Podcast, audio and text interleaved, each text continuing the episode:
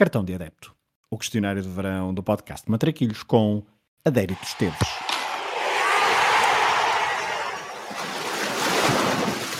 Olha a bolinha com creme, sem creme e com Nutella. Minha mãe que não engorda, só larga.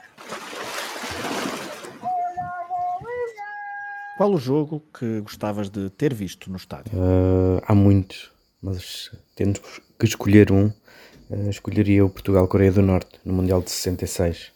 Ver Eusébio e aquela geração numa das reviravoltas mais incríveis da história da seleção deve ter sido incrível.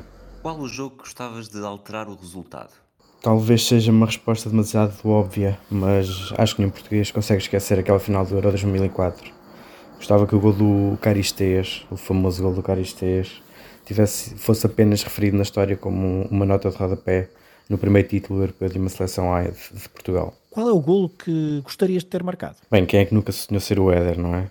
Não queria roubar-lhe essa glória porque acho que ele, que ele a merece e fez muito por merecer, uh, mas é o gol que eu gostava de ter marcado, o gol do Éder. A que guarda-redes da história do futebol gostarias mais de ter marcado um golo? Bem, eu tentei, eu, eu, eu cresci, eu cresci uh, a tentar imitar com os meus amigos a defesa escorpião do Iguita. Era uma coisa que fazíamos sempre que íamos, que íamos à praia, era obrigatório. Uh, por, tu, por isso, pelas memórias e até pela personalidade carismática dele, teria sido muito interessante uh, esse frente a frente. É que jogador da história do futebol gostarias mais de ter defendido um penalti? Defender um penalti, bem, uh, imaginem poder dizer no almoço amigos, e aquele penalti que eu defendi ao Maradona. Só que no Djokovic ainda defendeu dois e ganhou 100 dólares à, à custa disso.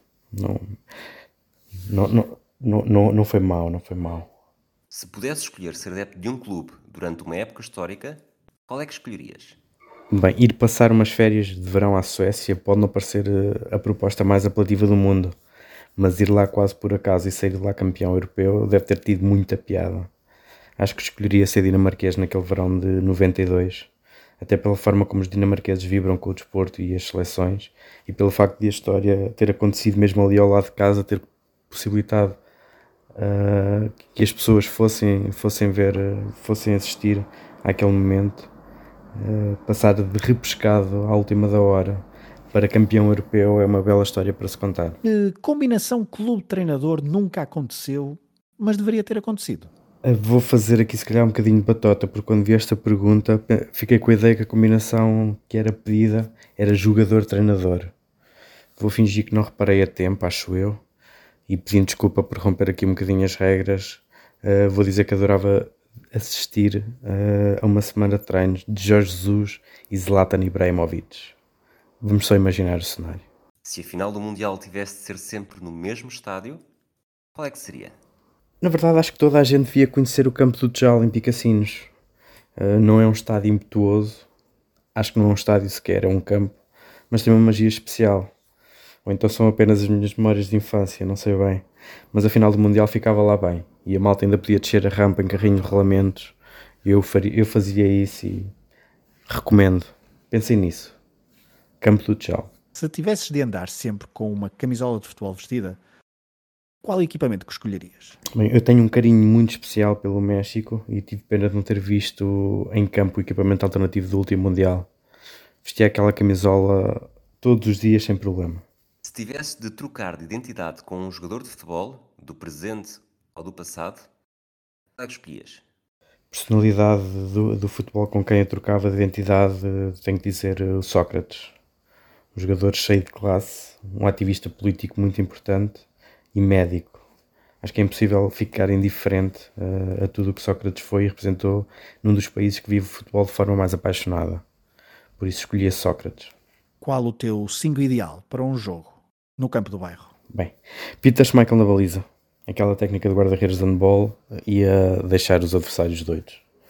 Depois escolhi o Sérgio Busquets, porque nem precisas de defesa quando tens, defesas quando tens um tipo com aquela leitura de jogo. Ronaldinho, magia, magia, mais magia e um sorriso na cara. O Aymar para espalhar a classe.